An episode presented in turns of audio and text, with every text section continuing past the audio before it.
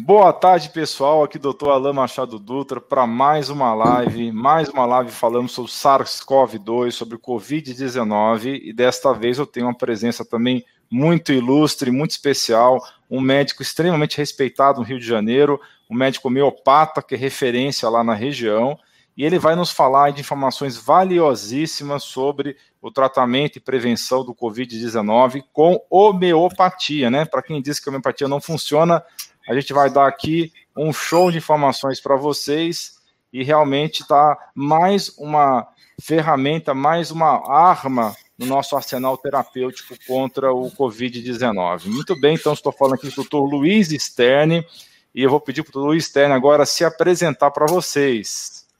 Tá. À tarde, Alain.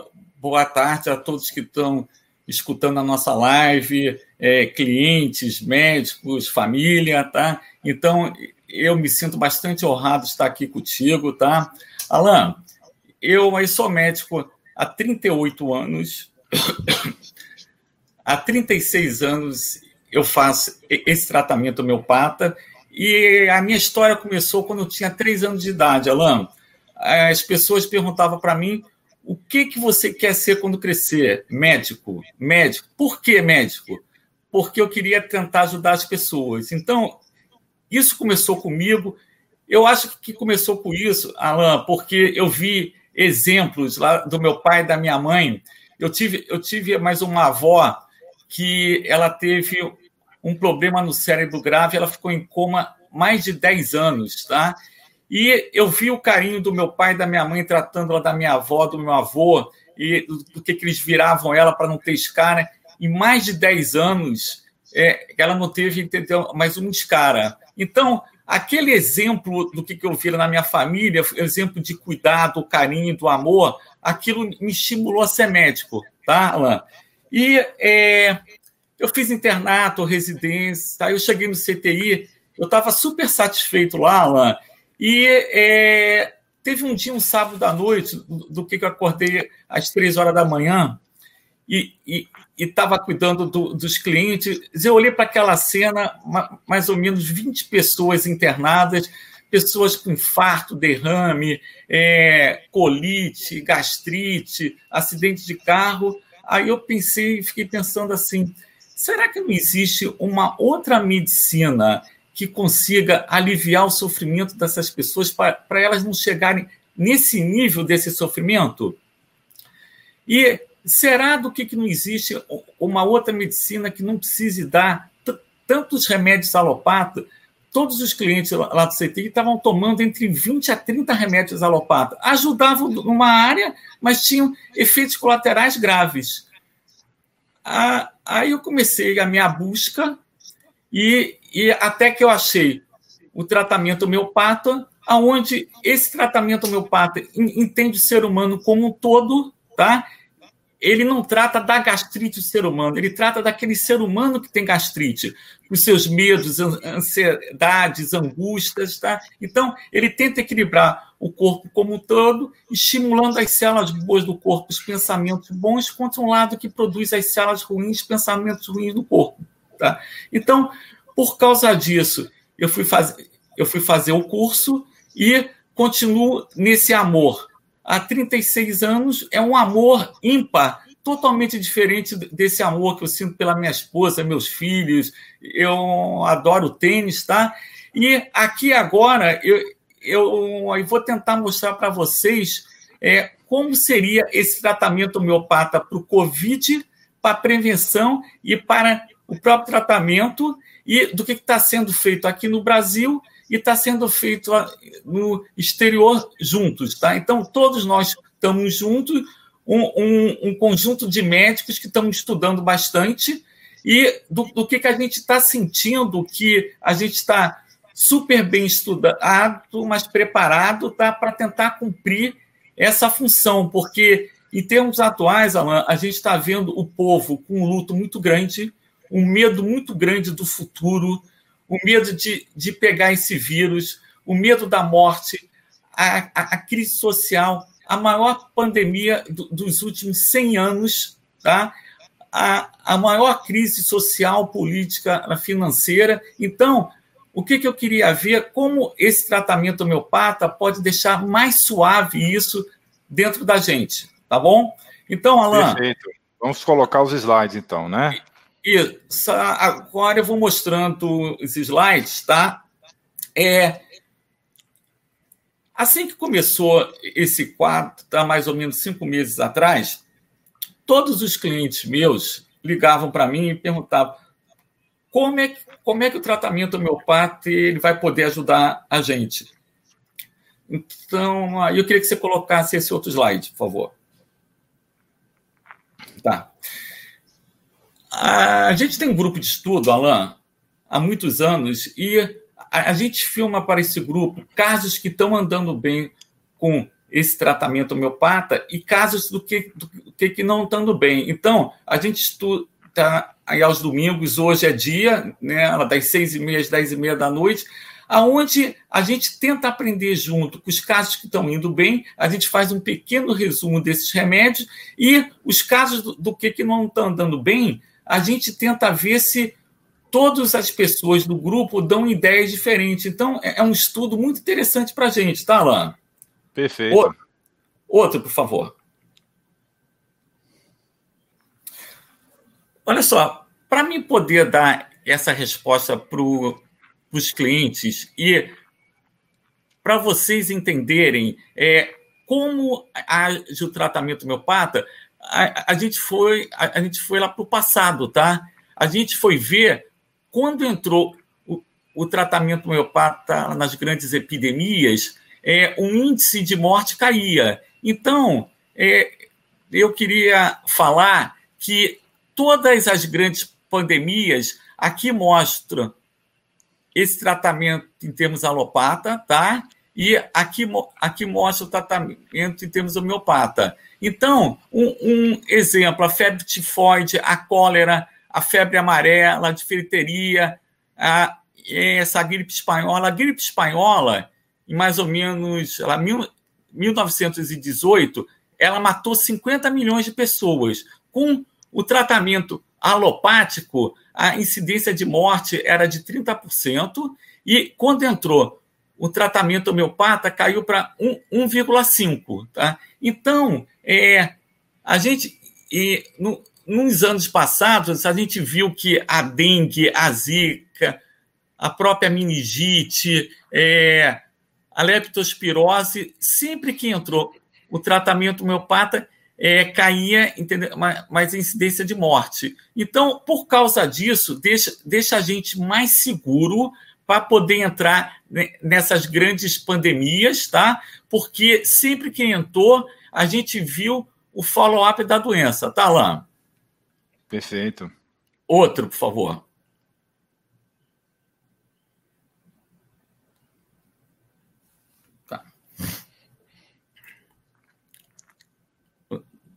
Aí vai abrindo para mim tudo, Alan, por favor.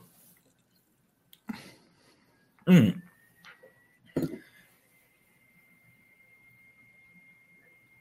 Essa ciência existe há 220 anos, tá? E ela foi reconhecida pelo Conselho Regional de Medicina há 40 anos atrás. E a palavra homeopatia trata o sofrimento pela semelhança. Existem quatro princípios básicos do tratamento homeopata: experimentação no homem são, doses mínimas ou infinitesimais, remédio único e a lei dos semelhantes, tá?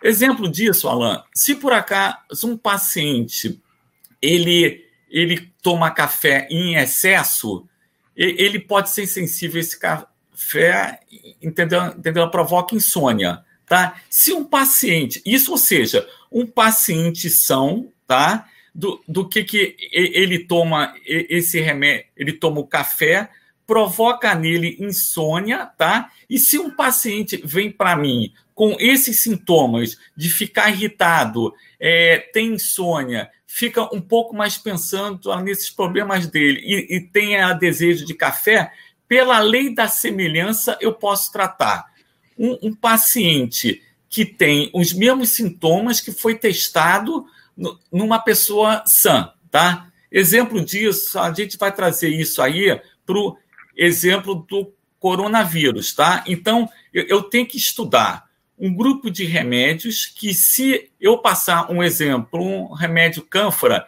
eu posso produzir numa pessoa normal febre, tosse, falta de ar, dispneia, cansaço, perda de olfato e perda de paladar. Então, se um paciente vem com essas queixas, eu posso passar esse remédio homeopata, porque ele produziu numa pessoa sensível os mesmos sintomas do que, do que a gente vai tratar. Então, isso é a base do próprio tratamento homeopata, tá? A lei das semelhanças. Outro, Alain, por favor. Olha só, o grande fundador do tratamento homeopático foi o médico alemão Samuel Hahnemann. Ele escreveu vários livros homeopatas que descrevem é, a grande doutrina e é, a base de todo tratamento homeopata. Um dos livros, Organon, um dos parágrafos mais importantes desse livro é o parágrafo 1.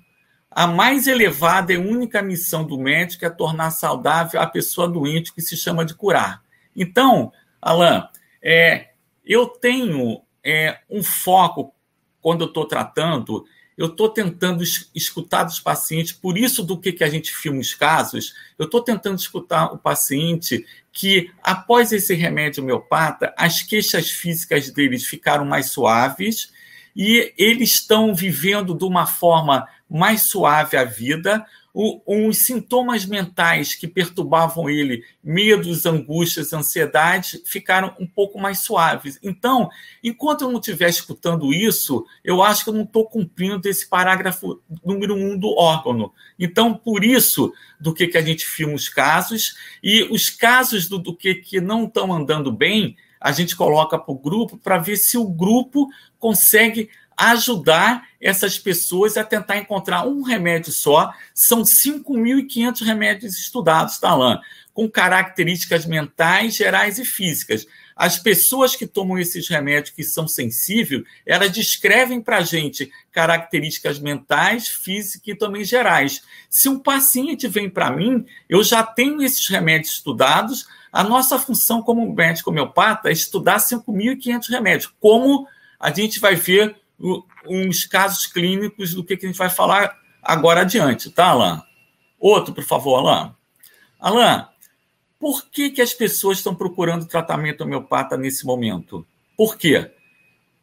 A maior pandemia que te, do que está tendo, a quantidade de mortes, apesar do tratamento alopata estar tá ajudando, a quantidade de mortes está intensa. Só agora aqui no Brasil está caminhando para mais ou menos 100 mil mortes, entendeu? No mundo inteiro já são mais ou menos 700 mil mortes. Então, as pessoas procuram tratamento homeopata porque ela sempre cresceu nesses momentos, por causa desse limite lá do tratamento alopata, os quadros de evolução lenta mais arrascada, é, é utilizada há mais de 220 anos, baixo custo, preventivo, não tem efeitos colaterais, não tem contraindicação, melhora a qualidade de vida dos pacientes, efetivo e seguro. Tá? Então, por causa disso, a gente também, daqui a pouco a gente vai falar é, que estilo de vida as pessoas estão tendo, por que, que elas não conseguem produzir o sistema imune dentro dela,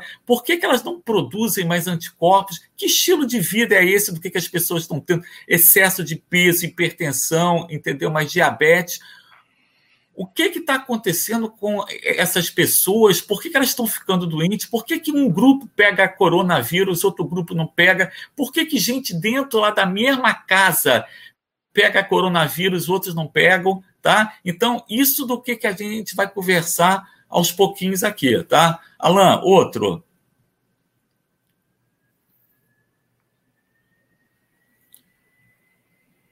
Ah, abrindo aqui. Alain, a consulta homeopata é uma consulta individualizada. Eu tento entender esse ser humano como um todo. Eu não trato da gastrite, eu trato do ser humano. Eu não trato de hipertensão. Eu trato do ser humano que tem tudo isso. Eu queria entender esse ser humano, como, como é, é essa própria relação dele com ele mesmo, como é essa relação com a esposa, com os filhos, é, a sua própria relação lá no seu trabalho, é, que medos eles, que eles têm, que angústias eles têm, o jeito de ser dele, que é, mas as, essas qualidades do que ele gosta, do que, que ele não gosta dele, que fatores gerais. Se eu tenho cliente que se pegar um frio, um faz enxaqueca, outro faz asma, outro faz a sinusite, tá?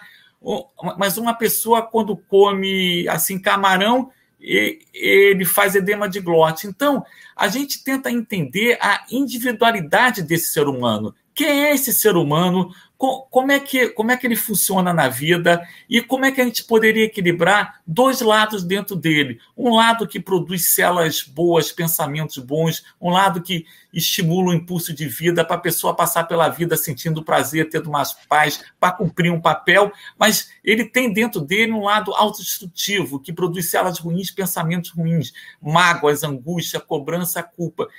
A função desse remédio homeopata é para deixar mais esse lado mais suave. Eu deixando esse lado mais suave, eu vivo a vida de uma forma mais harmônica, mais leve, para tentar cumprir um papel na vida de uma forma mais digna, tá? Outra, Alain.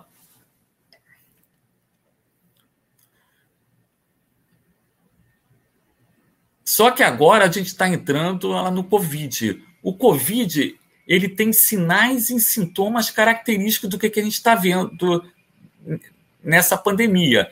Medo do coronavírus, medo da morte, medo de perder a família, medo de perder emprego, do futuro, a solidão. E tem é, alguns sintomas físicos: estado gripal, fraqueza, confusão mental, tontura, vertigem, colapso, perda do olfato, a perda do paladar. Esse conjunto de sinais e sintomas físicos em termos mentais me dá uma técnica que se chama gênio epidêmico.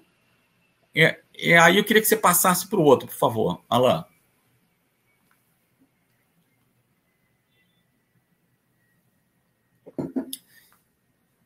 Esse gene epidêmico, ele mostra que, apesar da consulta homeopata ser individualizada, o gênio epidêmico a gente pega uma população grande, sinais e sintomas comuns, e a gente estuda esses remédios que podem cobrir esses sinais e sintomas comuns. Então, o que, que a gente viu estudo de várias escolas, é, na Índia com Sankara, aqui no Brasil, é, em Londres, tá? Então, a gente viu que vários grupos de estudos se uniram, viram todos os sinais e sintomas compatíveis com essa doença, e, e aí chegamos a alguns remédios importantes, do que a gente vai falar através de exemplos clínicos, tá, Alain?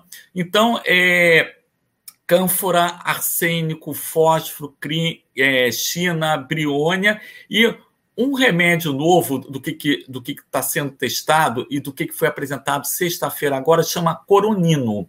Ou seja, a gente pode tratar pelo remédio da pessoa, a gente pode tratar pela técnica do gênio epidêmico, mas a gente pode pegar uma secreção de um paciente que está com o vírus do corona, o agente etiológico que causa essa doença, tá?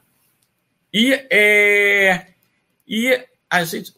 Só um segundo, celular aqui está tocando o tempo todo, Alan, tá?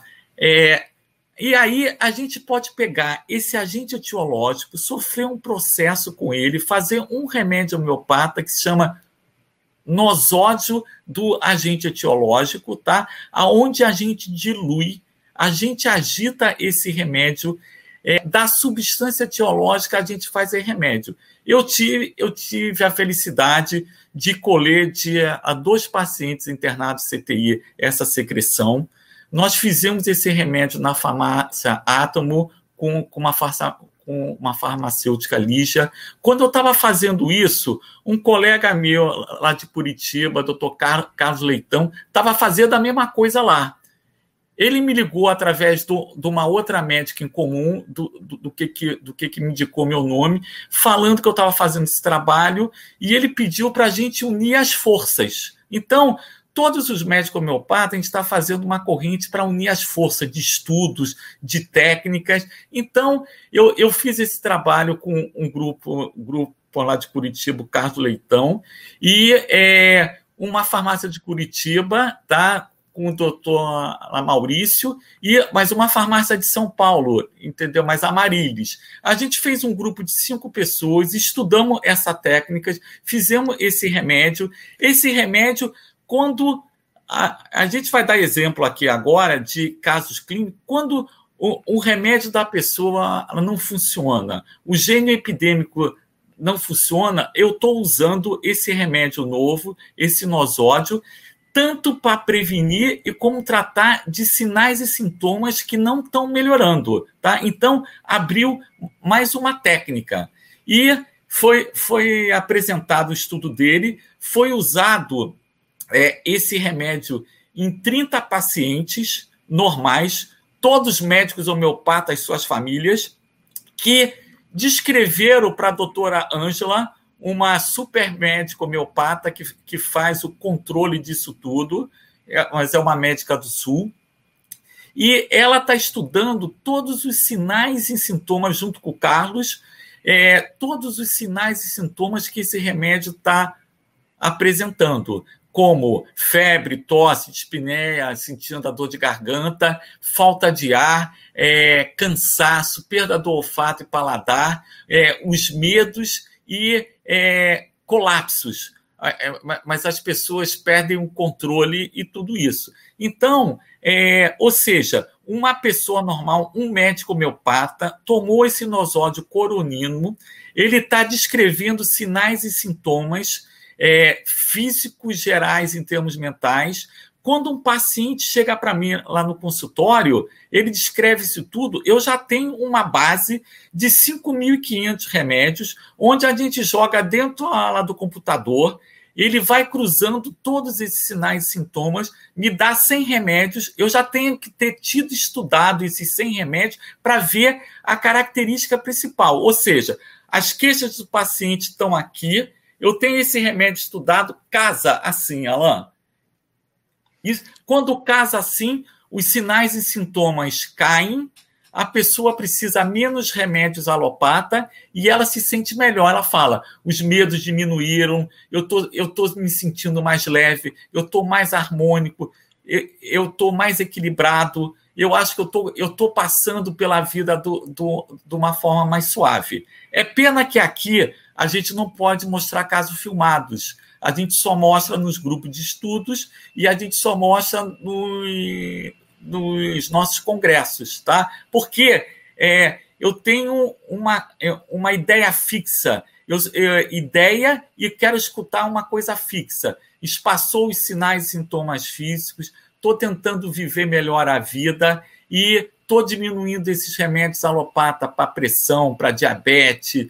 úlcera, gastrite. Por quê? Se o caminho que faz a gente ficar doente está dentro da gente, o caminho saudável está dentro da gente. Esse remédio homeopata ele está tentando estimular um caminho saudável, tá? Então, aquilo, aquilo que eu escuto muito nos teus mais ou menos 400 vídeos, Alan, mostra muito o que, o que você prega para a saúde, o teu estilo de approach como médico, bate muito lá com o tratamento homeopata. Eu acho que no futuro a, a gente vai poder associar muito o tratamento homeopata com essa essa medicina da saúde, ela funcional do que você faz. Se possível, no final da, é, da minha live, eu, mas eu queria que você falasse 15 minutos um pouquinho desse approach dentro dessa técnica que você usa, tá, Alain? Outro, por favor. Vamos, vamos outro, falar assim. Então tá, Alain, outro, por favor. Alain, agora a gente vai falar da fase 4 do Covid. A fase 1, 80% das pessoas passam de uma forma mais suaves. A fase 2, ela caminha com febre, tosse, dispneia, falta de ar, cansaço, perda de olfato, paladar. A fase 3 já vai, já vai havendo, entendeu? Mas uma falência do pulmão, pode haver a falência do fígado, do, dos rins, do cérebro, artérias, tá? A fase 4, a gente já vê mais ou menos essas sequelas, doença sistêmica, comprometimento cardiovascular, insuficiência renal, trombose, embolia, infarto, comprometimento do cérebro, encefalite, perda do olfato, do paladar, choque, falência dos órgãos, tá? Então, a gente está vendo todas as fases. Eu acho que esse tratamento homeopata ele atua é, para prevenção.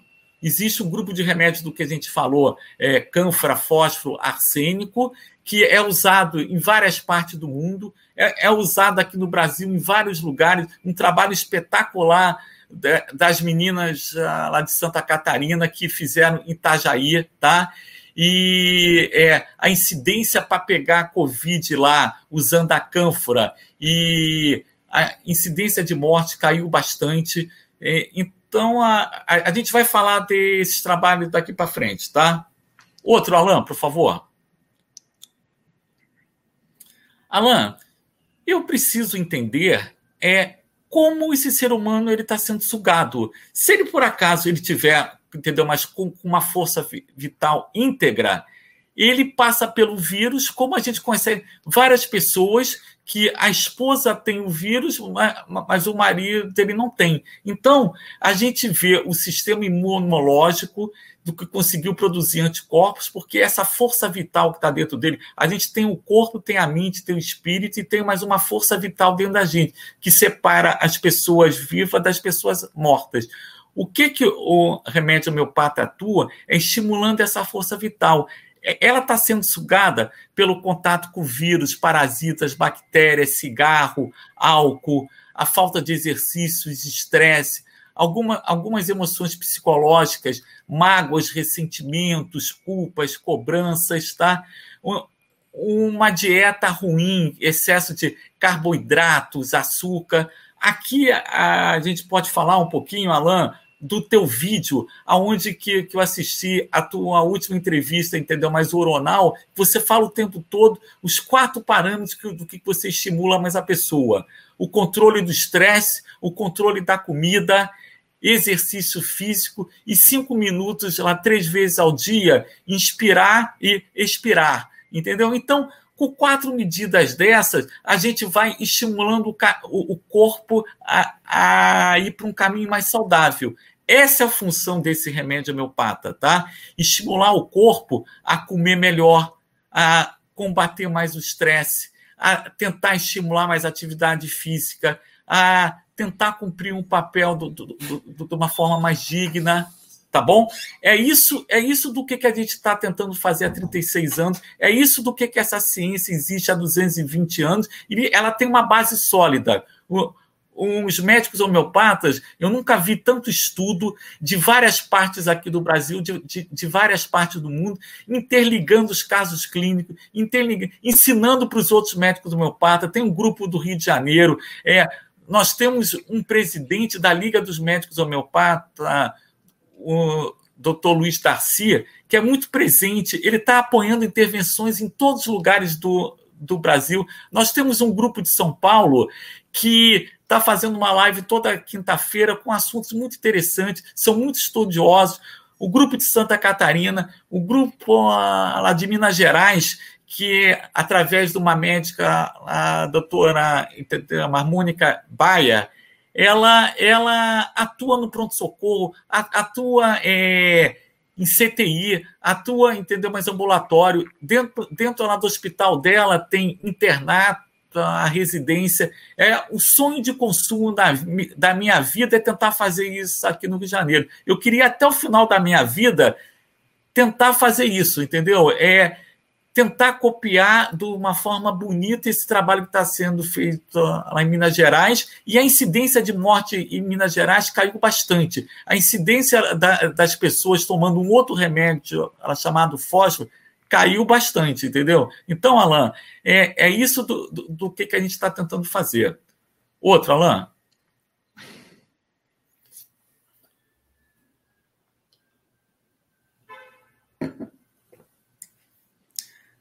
Alain, o que, que a gente está tentando na vida é passar pela vida mais equilibrado, harmônico. Duas forças opostas dentro da gente. A parte divina, que estimula células boas, pensamentos bons, e um lado autodestrutivo, que produz células ruins, pensamentos ruins. Mágoa, ressentimentos, medos, ansiedade. O acúmulo disso estoura pontos fracos do corpo e na mente. Os pontos fracos do corpo é o estado mais sensível de cada um é a suscetibilidade de cada um. Por que, que um faz uma úlcera, o outro sobe a pressão, o outro faz uma asma, uma bronquite, um, um faz um câncer, câncer cerebral? Então, é, as doenças mais comuns que procura o tratamento homeopata é rinite, otite, asma, sinusite, bronquite, câncer, diabetes, tireoide, enxaquecas crônicas, hipertensão. Eu, eu só queria dar um adendozinho, eu queria, que, queria dar uma pausa só para falar de câncer. Alan. Fica à vontade. É, é só para vocês saberem que tem um grupo na Índia, tá? É, é, um senhor do, do, que faleceu com a, lá 93 anos e o filho dele, a ben, Banerjee, eles trataram 25 mil casos de câncer sem cirurgia, sem rádio, sem químio. O MD Anderson do Texas, um dos maiores hospitais do mundo, chegou o seguinte: se vocês têm coragem de tratar câncer, eu quero dar para vocês 30 pacientes de astroglioblastoma grau 4. É um tumor cerebral, um dos piores tipos de tumor. De 30, 16 sumiram entre 4 a 10 meses usando ora um remédio ruta, ora outro remédio a calcária fosfórica. Por causa desse estudo, a, a gente tem atuado bastante aqui no Rio de Janeiro. Eu trato lá de uma senhora de 92 anos que há cinco anos fizeram o diagnóstico dessa doença, astroglioblastoma grau 4, e ela veio para mim que ela estava com muito medo da morte e estava com muitos medos, chuva, trovoada, relâmpago, é, é, era uma pessoa muito segura, características gerais dela. Eu passei um remédio, a calcária fosfórica, e deram para ela três meses de vida, porque era o câncer cerebral, metástase para pulmão e fígado. Alain, ela está viva hoje, é, é, cinco anos, cinco anos de esse tratamento, ela continua viva. Os filhos são médicos alopata, eles não entendem o que aconteceu. Só que a gente mostrou esse trabalho da Índia e com as imagens dos tumores murchando e sumindo, entendeu, Alan? Então, o tratamento homeopata ele tem esse alcance, ele tem esse limite. É, hoje em dia eu recebo pacientes do, dos médicos oncológicos aqui no Rio de Janeiro, porque eles veem que após o tratamento homeopata, os efeitos colaterais da químio, da rádio ficam todos mais suaves, tá? Então, é, eu acho que tem um campo de, de ação muito grande para câncer. Alain, outra doença que é, é comum para o tratamento homeopata é enxaqueca crônica. Então, são pessoas que vieram, já têm enxaqueca há 15, 20 anos. Eu tenho uma, uma senhora de 60 anos que tem que tinha enxaqueca há 20 anos. Eu perguntei para ela as características gerais, eu perguntei para ela o seguinte: Dona Fulana, é, como é que surgiu é, essa enxaqueca na senhora? A enxaqueca surgiu depois que eu de descobri que a minha melhor amiga, o meu melhor amigo, que jogavam carta comigo anos e anos, era amante ela do meu marido. Por isso, eu senti uma mágoa, ressentimento dele imperdoável. Eu não consigo perdoar ele. Nunca mais falei com essa amiga, com esse ex-amigo. E eu não falo, mas como eu não tenho a situação econômica, eu não consigo separá-la do meu marido. E por causa disso, ela tinha insônia, hipertensão, diabetes, afetou o equilíbrio dela. Por causa dessa circunstância, dessa mágoa, ressentimento do esposo, eu passei mais um remédio homeopático chamado amônio sulfúrico, que é específico é, para as pessoas que têm tendência a enxaqueca e, e tem pessoas que sentem mágoa, ressentimento imperdoável. Após esse remédio, ela foi diminuindo o remédio para pressão, remédio para insônia, remédio para diabetes. A enxaqueca ficou mais leve e ela falou para mim o seguinte: olha, esse remédio me fez melhorar da parte física em termos mentais, mas ele me fez é, aceitar uma coisa imperdoável. A ferida que estava no meu coração no, no meu espírito, eu estou perdoando meu marido. Eu estou voltando a falar com ele. Eu, a gente dormia em quartos separados. Eu nunca deixei ele me tocar mais e agora a gente está tendo contato afetivo. Então, eu escuto muito isso do, dos casos, Alain. Entendeu? Então, por isso que me dá força para continuar estudando essa técnica. A gente já estuda há 36 anos, é pena que está faltando 50, Alain, e 50 anos vai passar rápido, tá? Outro, Alain. Olha só, Alain, todos aqueles sinais e sintomas a gente joga aqui lá no computador, ele, ele vai cruzando todos os sinais e sintomas e ele me dá um grupo de vários remédios. Esse caso da Covid, com febre, com tosse, inflamação do pulmão, ele me deu lá 200 remédios. Eu tenho que estudar cada característica desse remédio. É, eu acho que só uns médicos loucos fazem homeopatia. É, era muito mais fácil passar um remédio para febre, para tosse, falta de ar. Mas é esse amor pelo tratamento homeopata é uma coisa ímpar e cada live do que, que a gente escuta dos outros médicos homeopatas, a mesma garra, o mesmo estímulo para estudar, para poder ajudar as pessoas, a, a, a, gente vê cada um separado. Parece que a gente está falando a mesma coisa, parece que a gente, se, que a gente sente a mesma coisa. Outro, Alain? Aqui também é os sintomas e estudo lá de remédio. Outro, Alain, por favor. Agora, Alain, eu, eu queria mostrar cinco situações clínicas, mas, mas eu vou fazer de uma forma bem resumida, porque são casos parecidos, todos de CTI, mas foram cinco remédios diferentes, porque o sofrimento da pessoa, apesar de estar com febre, com tosse, falta de ar, dispneia, cansaço, é, perda de olfato e paladar, cada um sentiu de uma forma diferente. Por isso eram remédios totalmente diferentes, tá? Esse paciente começou, ele tinha 57 anos, é, a família, a, a gente passou como gene epidêmico cânfora para as pessoas, tomava a dosagem 1M três globos de manhã e à tarde du durante três dias. E sempre repetindo de 15 em 15 dias. Essa família, todo mundo tomou, ele não. Toda a família contra, contraiu a doença com sintomas leves, sem as grandes complicações. Esse paciente, ele começou a ter febre alta, oito dias anteriores do, do que, que eu fui ver ele no CTI, com febre muito alta, tá? Outro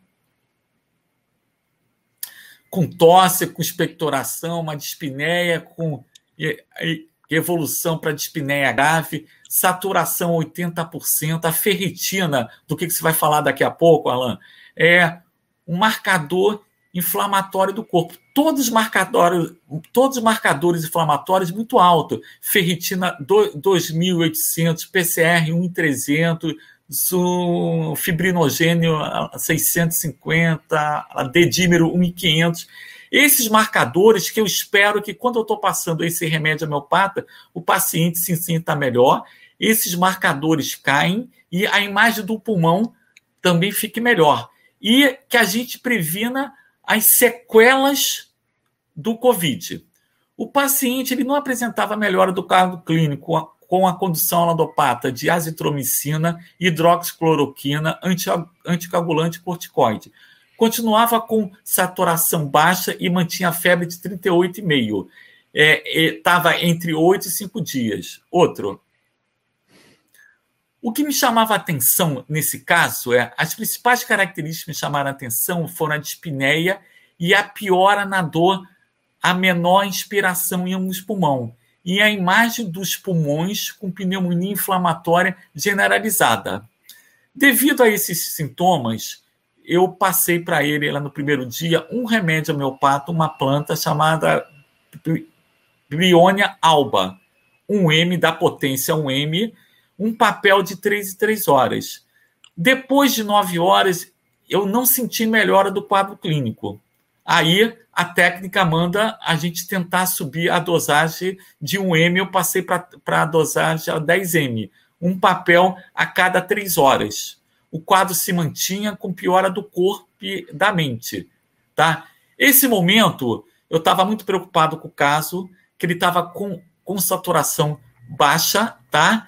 E é, esses momentos, quando a gente está muito preocupado, eu tenho um pouco de insônia, acordo de madrugada por volta entre duas três horas da manhã eu vou passá-la a estudar.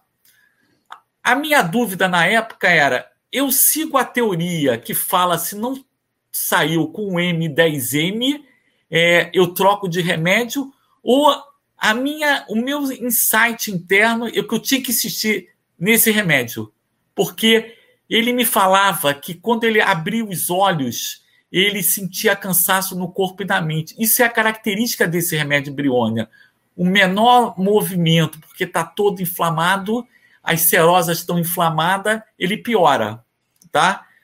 Quando ele começou a. Aí depois eu passei a dosagem 50 mil, 100 mil, 500 M, 1 milhão, 2 milhões de 6, 6 horas. A partir da dosagem de 100 mil para 500 mil, que ele foi melhorando, a febre foi cedendo e é, o quadro dele foi melhorando, ele já conseguia respirar o, é, o ar, ele já saiu do leito, ele já começou a andar em passos leves, a, a saturação foi subindo de 80 para 82, 84. Então, eu achei que houve uma melhora no quadro clínico e nos exames da imagem e quadro mentais. Todos os índices inflamatórios também baixaram. E o paciente, que ele foi saturando, subindo 80, 83, 85, até chegou a 98 e depois é, encurtou o tempo. Esses pacientes demoram um mês dentro da UTI. Ele encurtou entre sete dias a oito dias e, é, e depois teve alta, tá? Então, Alan, é um, é, era um quadro muito grave e eu estava em dúvida se eu seguia a teoria ou ia para o meu insight interno. E, esse insight interno eu acho que quando a gente estuda, eu falo lá no grupo de estudo, a nossa função é estudar 5.500 remédios. Quando a gente está fazendo a consulta, o que o paciente está descrevendo, esse remédio nasce. Isso, para mim, é, é a luz divina que emerge dentro da gente e dá um sopro divino para a gente. Alan, aqui é como a gente estuda esse remédio briônia. A gente vê a ação, características mentais, sensações, as as situações causam. O que é característico nesse remédio? Ele tem que ficar imóvel, ele não suporta fazer movimento, ele deita em cima do local da dor. Então, é, isso seria a forma de como a gente chega nesse remédio. Esse remédio, uma pessoa sensível, a gente produz essas características na pessoa. Por causa disso, a gente tem estudado lá nos nossos livros e é, quando o paciente chega, como a gente já estudou, a gente casa os sintomas atuais do paciente, os sintomas do livro, a gente vai casando. Tá? Outro, Alain?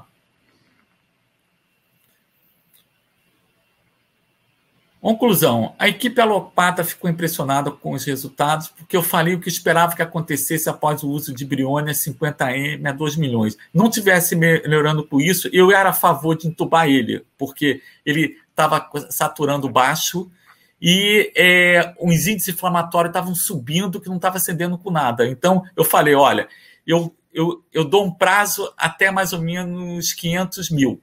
Senão, eu concordo com vocês. E com isso, ia para casa, ficava estudando, pensando, eu estou certo, não estou errado, é, e tudo. Eu troco de remédio. Eu, eu cheguei a perguntar lá para o grupo de estudo também, lá para o meu grupo de estudo, os colegas também, eles estavam em dúvida também. Eu segui a minha intuição e, e por causa desse caso, a equipe alopata me chamou em outras situações super parecidas, pré-intubação, e eu, eu passei é, nos casos, um caso foi fósforo, outro arsênico, outro foi cânfora, outro foi quina. Outro, Alain? O caso de arsênico, aí eu só vou falar rápido, até quero mais uma médica alopata, na mesma situação, saturando baixo, processo inflamatório baixo, febre alta, é, com tosse de espinha, aquele mesmo quadro. E a característica principal do, do, do que me chamou a atenção, a febre entre uma a três horas da manhã, febre alta, que não cedia com aqueles remédios alopata, e insônia importante, inquietude importante dela, ficava fritando pensamentos na cabeça, com culpa dentro de si, é, porque pegou o vírus e poderia causar esse mal para o esposo e para os dois filhos. entendeu? E que ela tinha tido contato com o pai e com a mãe. Um pequeno resumo.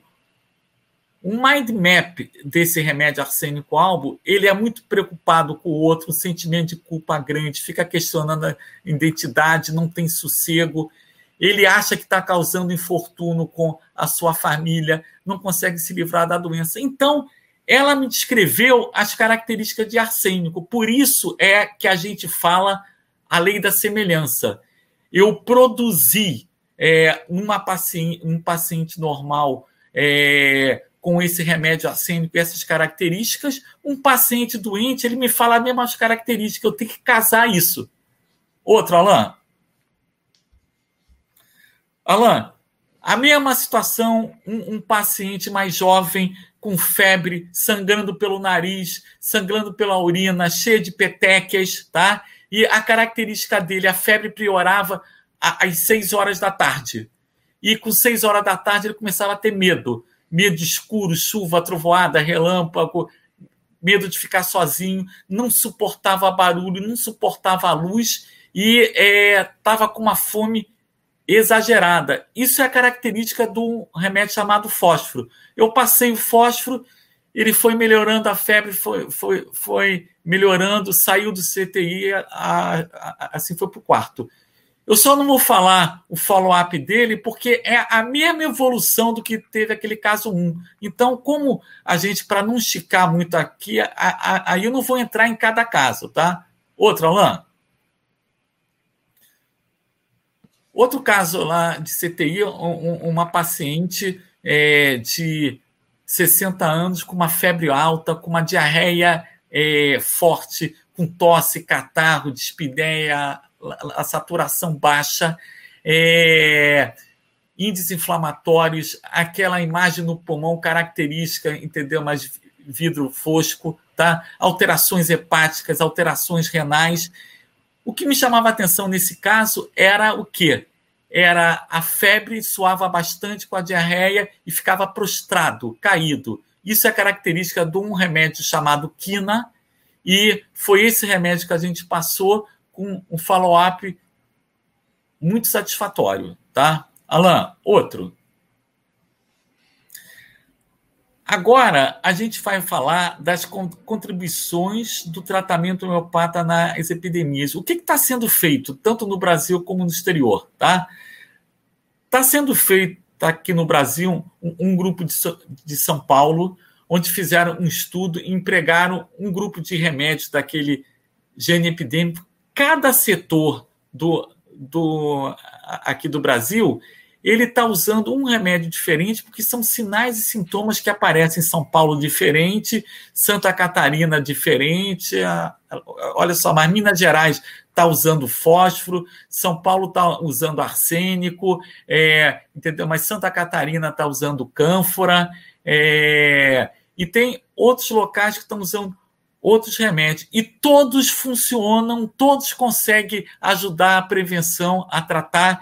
Um, um índice de doença nessas regiões aonde entraram caíram bastante. O nível de morte também caíram. Então, tem é, um grupo na Índia é, com o doutor Sankaran, é, é um médico indiano muito famoso que desenvolveu um método da, entendeu, da sensação, aonde estuda esses remédios do reino mineral, animal e, e também vegetal, com características próprias.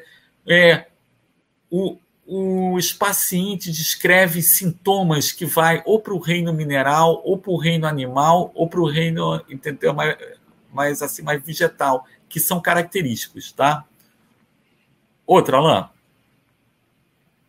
Alain, e, e agora está tendo uma campanha muito bonita de todo, de muitos médicos homeopatas, a campanha homeopatia na Covid, tá?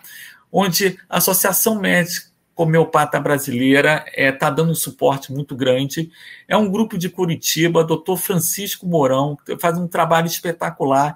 600 médicos que atendem de uma forma completamente grátis. As farmácias dão remédios ou cobram um, uma quantia de um real para o remédio. Aonde entrou Santa Catarina, Itajaí, Alain, é, o índice de pessoas para pegar o Covid e índice de morte caíram muito. Então, é, é um dos trabalhos, eu fico muito orgulhoso de estar participando junto com todos os médicos homeopatas do Brasil e do mundo, que a gente está ligado. Aí vou fazer uma pequena intervenção aqui na sua fala, que está indo muito bem, mas é só para falar que o prefeito Volney, eu ia conversar com ele na quinta-feira, hum. mas ele teve um compromisso inadiável, ah. a gente teve que cancelar a live, mas eu vou falar com ele em breve sobre as experiências dele com esses é. tratamentos em Itajaí. Né? Então, eu vou até aproveitar e vou perguntar para ele a respeito desse uso da cânfora, né? que eu sei que ele também está utilizando a ivermectina isso, no isso. tratamento. E é interessante estar falando nele, porque justamente eu ia falar com ele essa semana, infelizmente não deu para ele, né? mas a gente já vai falar em breve é. sobre as condutas de Itajaí em relação ao Covid-19. Pode continuar. Alan, eu queria que você perguntasse para ele, já que ele está usando a cânfora, por que, que ele está associando a cânfora com esse outro remédio alopata. Então, eu queria que você fizesse a pergunta para ele se ele, é, após usar a cânfora, se, se, ele achou que só a cânfora estava dando conta e por que, que ele está associando, entendeu? Então, sim, eu. Pergunta. Tá? Fazer, sim. Porque, porque até, até onde eu sei, ele estava usando só a cânfora, mas eu vi é, do que, que você colocou, entendeu? Mais uma live do que, que você ia falar com ele, tá? Então, eu queria que você perguntasse sobre isso para ele, tá? Perfeito, vamos sim. Outro, Alan. Ah, agora, Alan, é, a, a gente está pegando casos que começa pela pele, entendeu? Então, a, gente está vendo complicações do Covid na pele, psoríase, é, petequias, gangrena, tá? Então, eu, eu só queria falar um caso aqui. Eu estou atendendo um senhor de 65 anos, que é um grande empresário aqui no Rio de Janeiro, que ele quebrou por causa da Covid. E ele apareceu com, com uma psoríase no corpo todo, tá? Disseminou, subiu muito a pressão dele, insônia, e, de, de acordo com a história dele, ele falava que acordava às três horas da manhã e ficava fritando os pensamentos na, na cabeça, é, se cobrando e se culpando por que, que ele, como um grande empresário, ele não conseguiu prever essa Covid e por que, que a firma dele quebrou. Por causa dessas características, eu passei um remédio chamado áureo arsenicoso. O áureo, é, o ouro, a gente faz um, um simbolismo com os reis. O, os reis, na época, eles tinham aqueles é, palacetes, eles tinham muito ouro, tá? Tá. É, e, e aí, é, não, só que estou falando. É, aí, Alan, é, por causa dessas características, quando o, os reis perdiam seu ouro ou perdiam o, o seu trono, é, do, do, que, que é entendeu, mais invadido, ele, ele entrava num quadro depressivo muito grande. E por causa disso, pelo estudo de áurea cenicoso, são algumas pessoas que se cobram muito, se culpam muito, tá? E, e que perdem o sono entre duas, três horas da manhã porque ficam brooding, isso na cabeça, entendeu? Mas martelando isso na cabeça. E após esse remédio, a pele dele limpou, ele conseguiu dormir melhor, ele conseguiu controlar mais a pressão. Do que, que a gente vê, Alan, é pessoas que estão tomando lá três remédios alopata para pressão.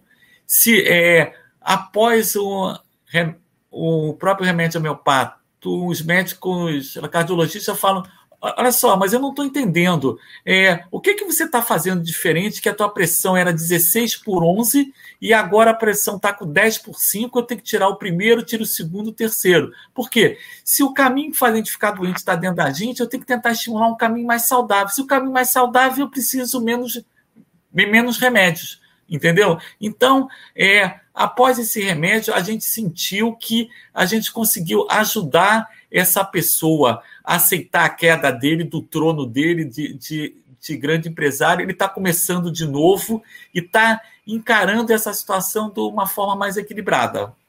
Outra, Alain?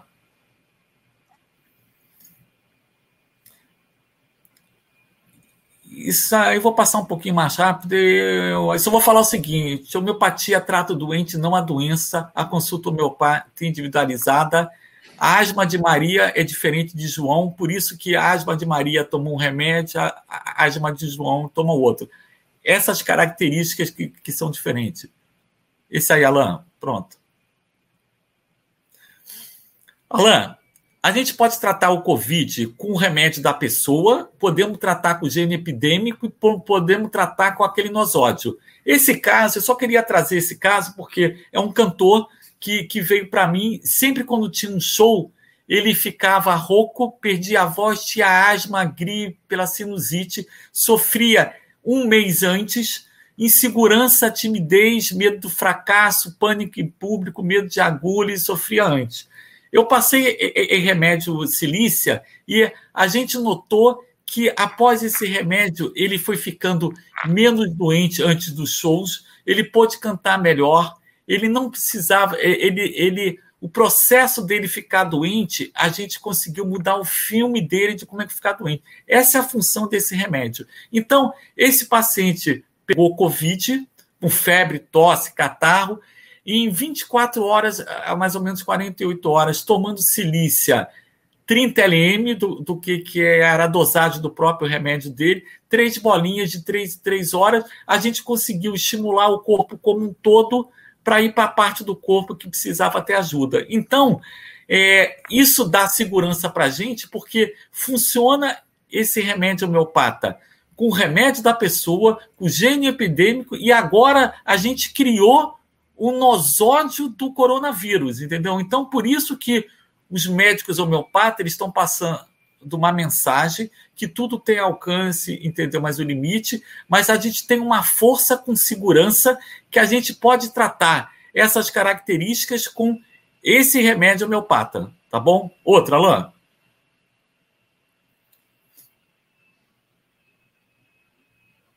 Alain, eu, eu, eu acho do, do que, que, eu vou pular esse caso clínico, porque eu estou achando que já está bastante caso, Alain. Vamos. Pode pular esse aqui também? Vai. Pula? Vai. Pula, pula. Pula? Pula. Aqui. Alain, para a gente chegar até aqui, a, a gente teve mestres mas as grandes virtudes eh, lá do ser humano é ser grato.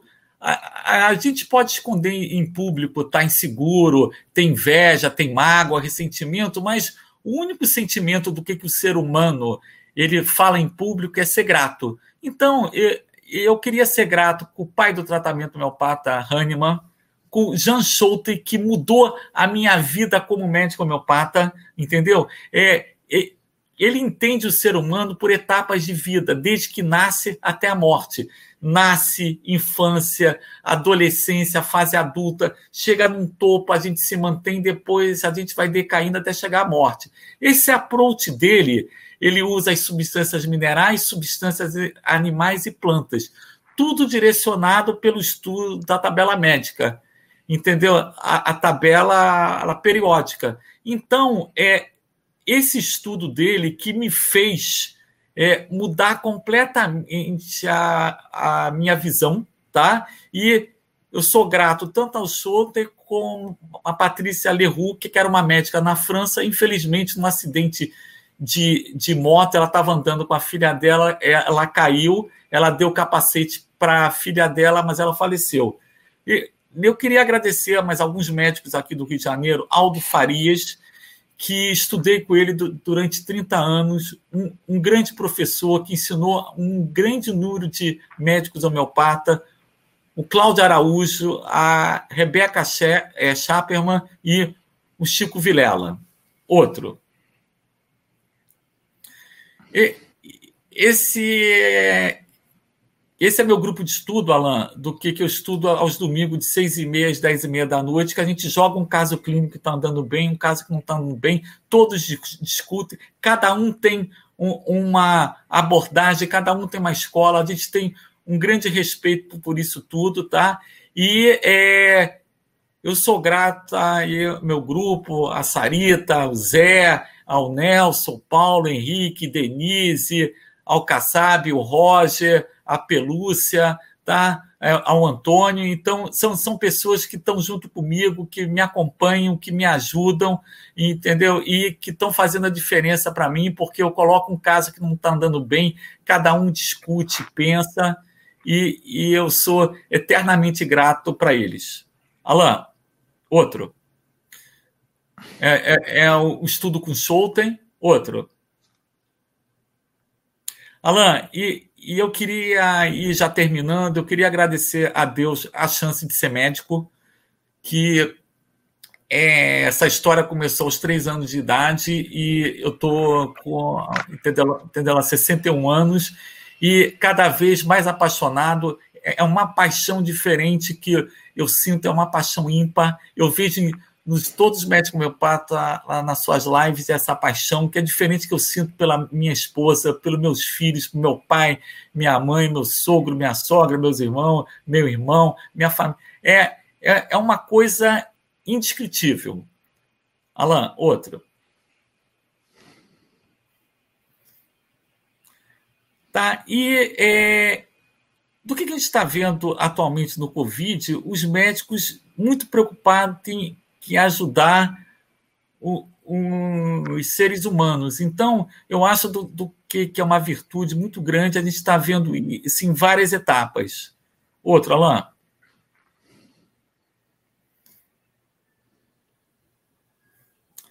E, e essa arte da medicina, a arte da medicina que estimula a gente. Outro.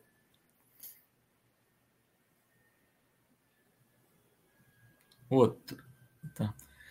Alan, para sintetizar esse amor, esse carinho, esse cuidado para a gente tratar o outro. Outro, Alan. Olha só, mas o que eu aprendi na vida é que tudo tem limites. Para o médico homeopata, para o paciente, medicamento, só para a força superior de Deus do que, que não tem limites. Outro, Alain.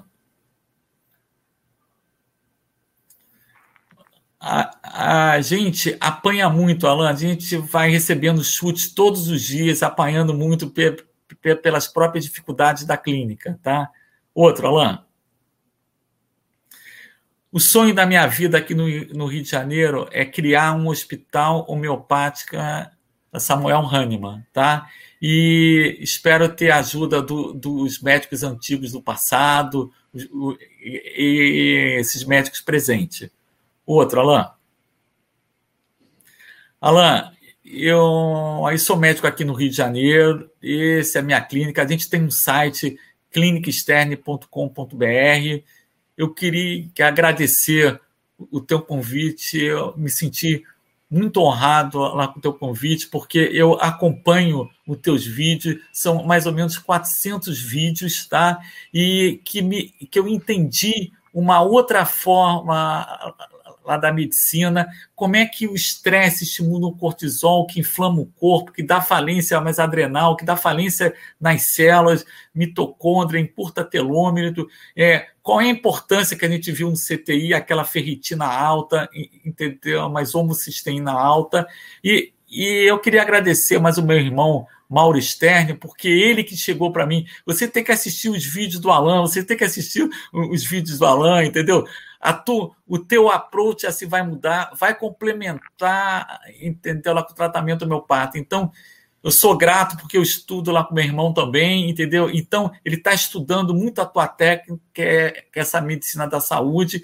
E eu, eu acho, Alan, que você é um dos médicos aqui no Brasil que está mudando a saúde do Brasil, tá? Então, com o teu approach, eu, eu acho que você está ajudando muitas pessoas.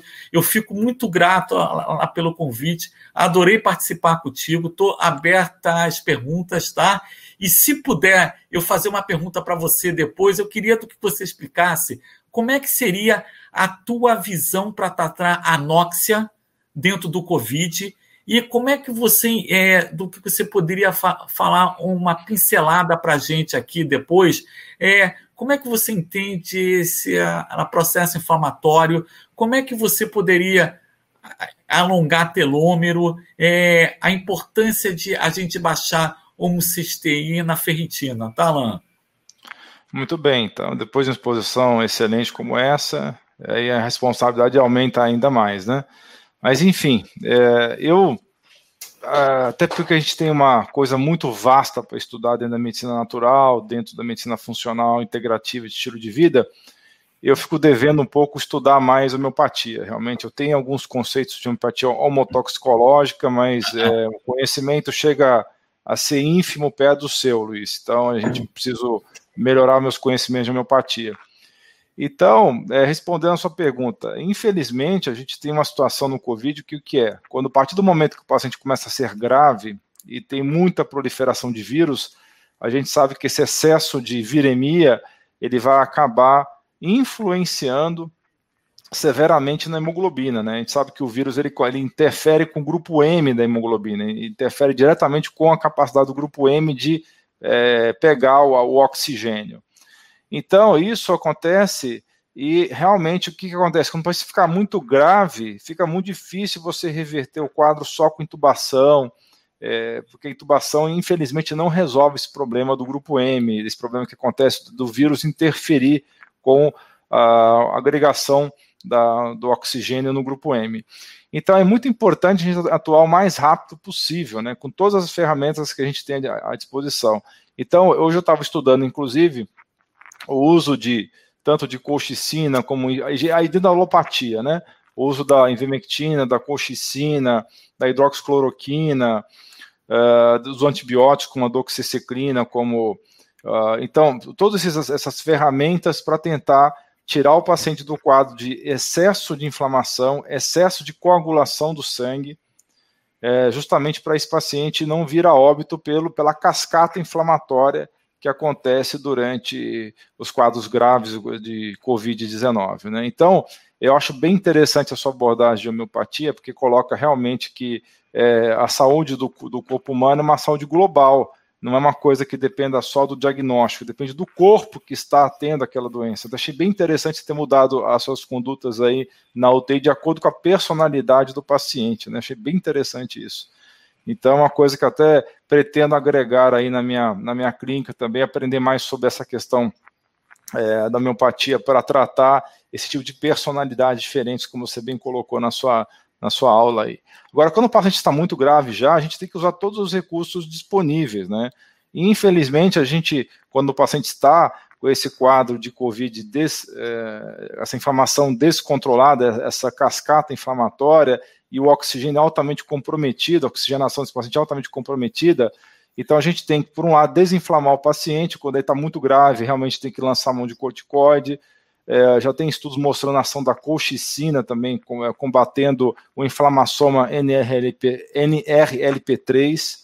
É, a gente utilizar a ivermectina para diminuir a, a, proliferação do vírus, tem dois mecanismos diferentes da ivermectina para bloquear é, essa ação do vírus Antigamente a gente achava só que era importina alfa e beta, hoje a gente já sabe também que interfere naquele spike protein, aquela proteína spike que tem na superfície do vírus, impede a agregação do vírus na célula, e, tá e atuar também com os antibióticos que têm efeito aí também anti-inflamatório. Então, é, realmente, quando o vírus está se proliferando de uma maneira descontrolada, a gente não consegue resolver o problema só aumentando a oxigenação dele, só aumentando a saturação de oxigênio, e entubando. Por isso que tantos pacientes entubados no começo do Covid estavam morrendo, né? A maioria dos pacientes no começo do Covid graves estavam morrendo na, na intubação justamente por conta disso.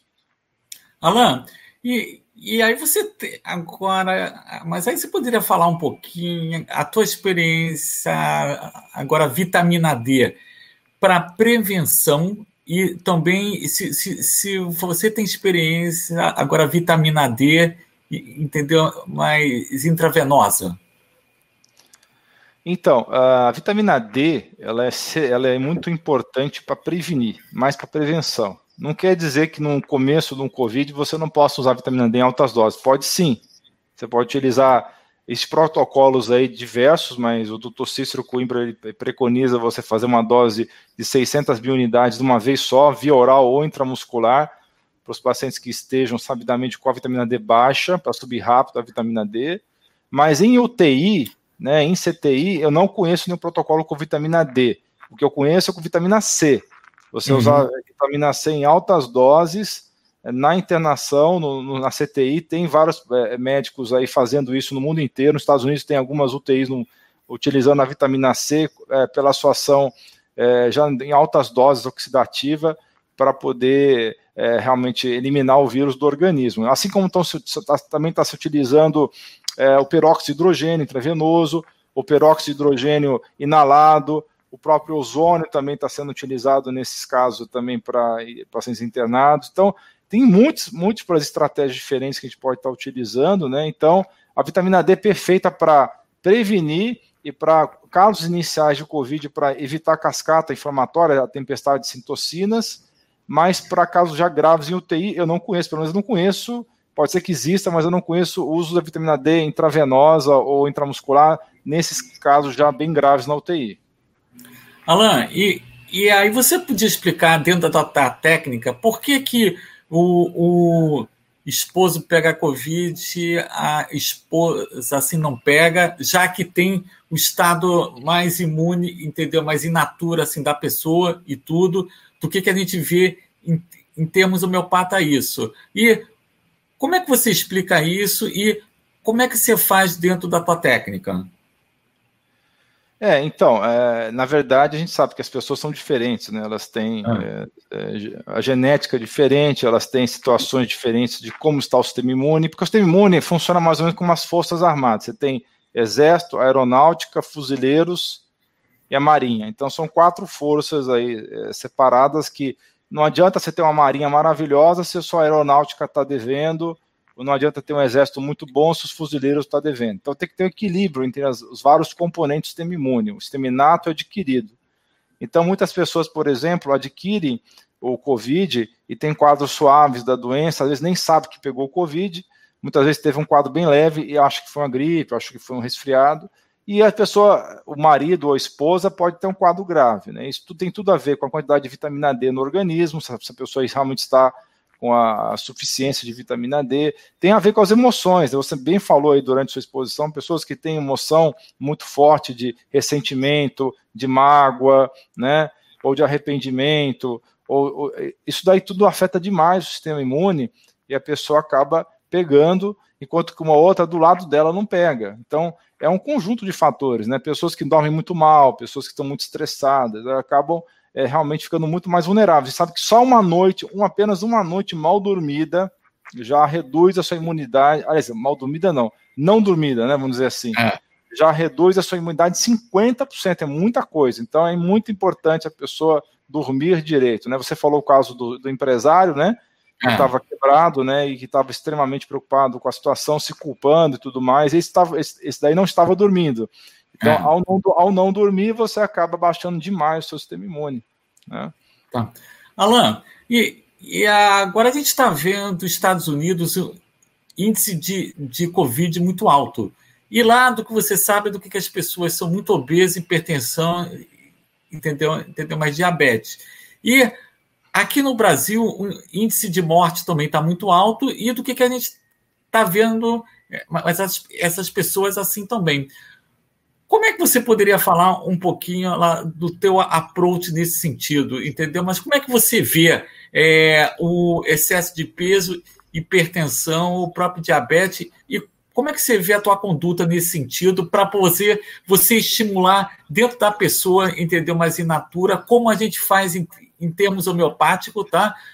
Como é que você faz isso? Eu queria que você desse alguma pincelada nisso, de como é que você é, vê o ser humano sofrendo e do, do, como é que você entendeu mais orienta aqueles quatro passos teus do, do que, eu achei importante, do que, que eu faço também, eu indico isso para os clientes. Aí eu queria juntar o que, que a gente poderia fazer em termos homeopata e o que, que você faz.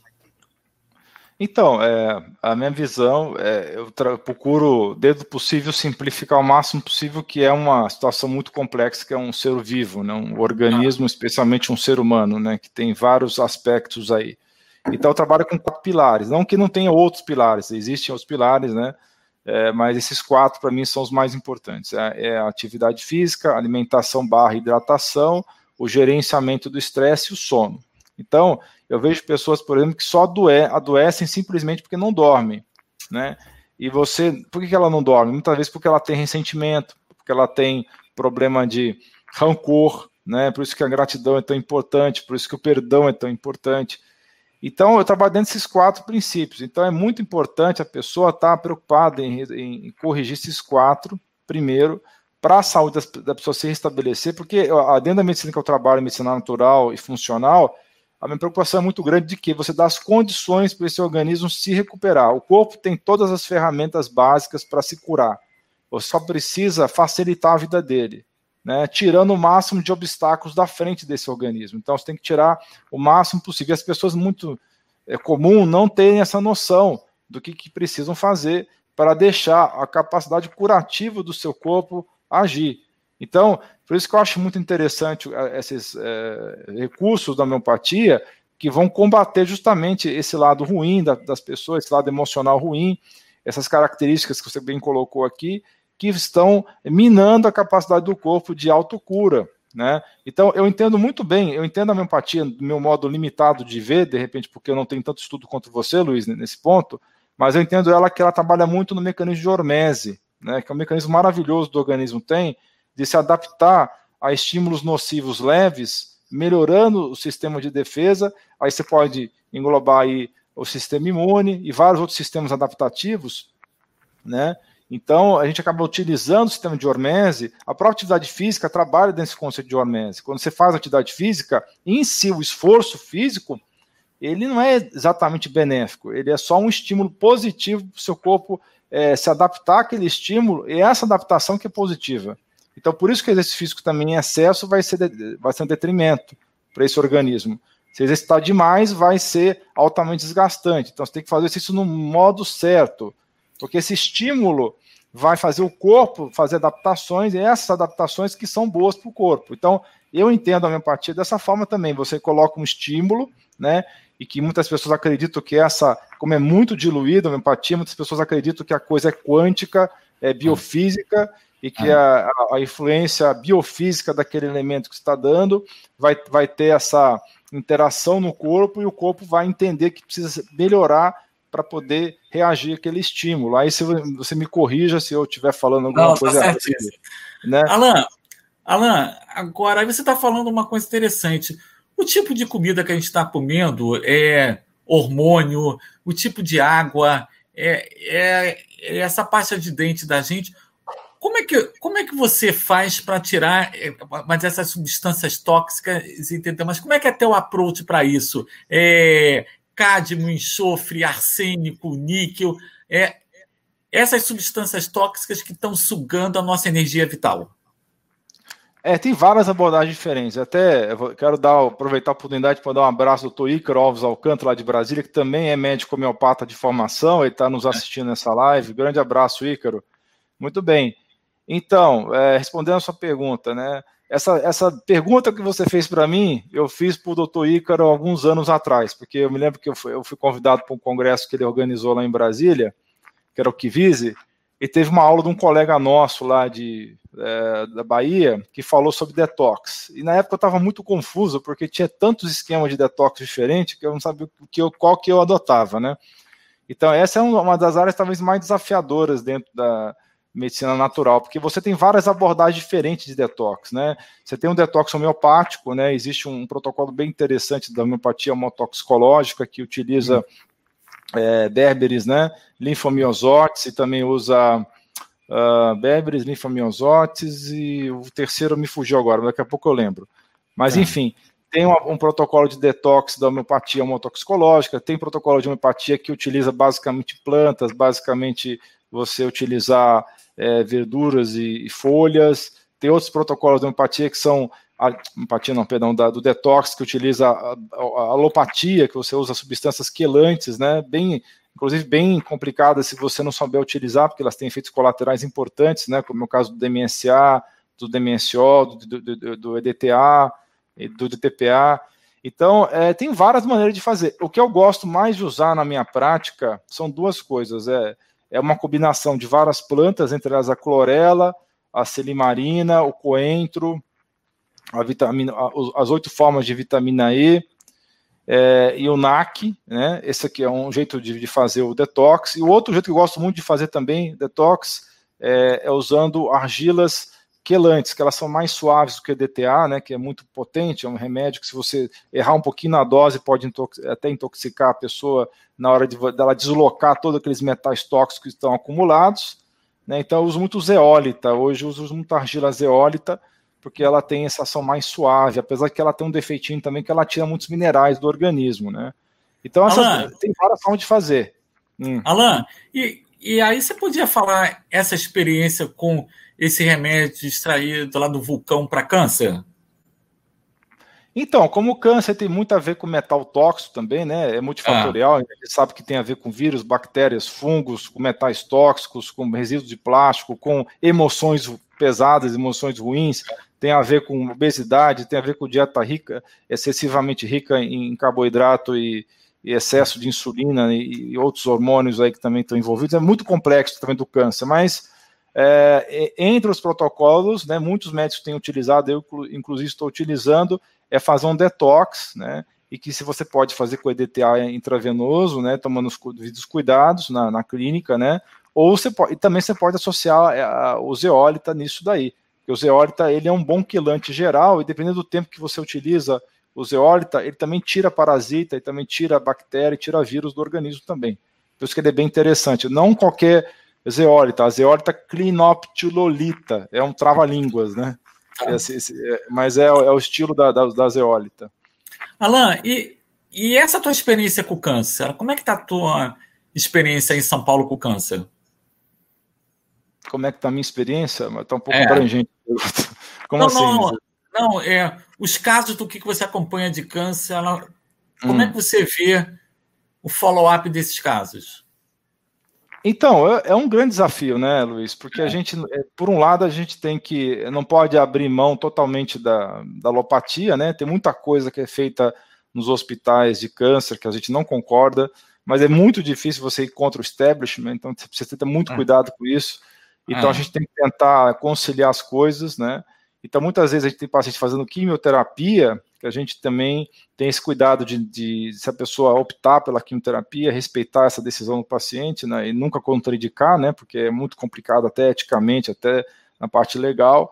E a gente compensar os defeitos, os problemas da, da, da quimioterapia com uma reposição intravenosa de nutrientes, você fazer, inclusive, uso de vitamina C em altas doses intravenosa para aumentar, potencializar a, a, a quimioterapia. Existem umas técnicas também que os hospitais em geral não aceitam, que você usa, usar, é, isso é uma técnica é, até um pouco perigosa, tem que tomar muito cuidado, que é usar insulina é, intravenosa é, para aumentar, potencializar a quimioterapia e baixar o, como se diz, a, dosagem dos quimioterápicos, né, diminuir a toxicidade dos quimioterápicos. Então a gente procura, na medida do possível, conversar muito com o paciente, trocar muita ideia com o paciente para saber o que, que ele quer fazer. Muitas pacientes querem só um complemento, então a gente deve, nesses casos, respeitar, deixar de fazer a quimio ou, ou radioterapia que ele tá, deseja fazer, e a gente complementar com a medicina é, funcional, né, e também com todos os recursos que nós temos aí também de ortomolecular para poder ajudar esse organismo a se recuperar mais rápido. Era isso que você queria é, ouvir, mano? Isso, isso mesmo. Alan, agora, mas só para terminar, por causa do horário, porque a gente começa o nosso grupo de estudo daqui a pouco às seis horas. Aí, tá? Alan, como é que é a tua visão de quando você vê um paciente com excesso de peso, hipertensão, uma diabetes, e que você nota nele, do que você fica preocupado nele entendeu? Mas homocisteína alta, ferritina alta, insulina alta. Como é que como é que é essa visão que você vê clínico disso é para você tentar prevenir um filme mais adiante, um câncer mais adiante, entendeu? Como é que você trabalha com isso, Alan? A gente tenta atuar, Luiz, é, dentro de um raciocínio de prevenir cinco anos adiante, talvez até dez anos adiante, né? Então, a gente sabe que a resistência insulínica ela gera 70% dos, das causas de, de morte, né, das doenças crônicas. Então, a gente tem que trabalhar muito, tem que bater muito forte nessa tecla da resistência insulínica, né, porque as pessoas não valorizam muito isso, né, só valorizam quando a pessoa fica diabética de verdade. Né? A gente sabe que diabético, é, nas estatísticas atuais, é por volta aí no máximo de 8 a 10% dos, dos pacientes ficam diabéticos, mas a grande maioria hoje está com resistência insulínica. Se você for ver pessoas acima de 50 anos, eu acredito realmente que são 60% ou mais que estão com resistência insulínica. E a resistência insulínica, que é o pré-pré-diabetes, né, se você pode classificar dessa maneira, tem a resistência insulínica, o pré-diabetes e o diabetes. São, são, são, três estágios de um espectro clínico aí, né? Você tem que atuar na resistência insulínica o mais que puder, porque ela realmente leva à inflamação crônica, né? Ela, ela chama inflamação crônica. E essa inflamação crônica é, ao longo de muitos meses, muitos anos, é o que vai gerar realmente as doenças é, que, que vão levar a pessoa à morte, que é o câncer, é a doença coronária, as, as cardiopatias, é o AVC, é Alzheimer, é as doenças neurodegenerativas, tem a mesma base, são essas é, resistência insulínica. E eu estava lendo é, um artigo recentemente sobre um oftalmologista americano, que inclusive eu vou fazer uma, um vídeo a respeito, que ele estuda muito o que? Aquela doença que é a, causa mais comum é, de é, cegueira nos idosos, né, que é a degeneração macular. Claro. A degeneração macular tem também como base a resistência insulínica. E ele coloca que a nossa dieta que atual, né, e ele coloca uma coisa muito interessante sobre desde 1911. O que aconteceu em 1911?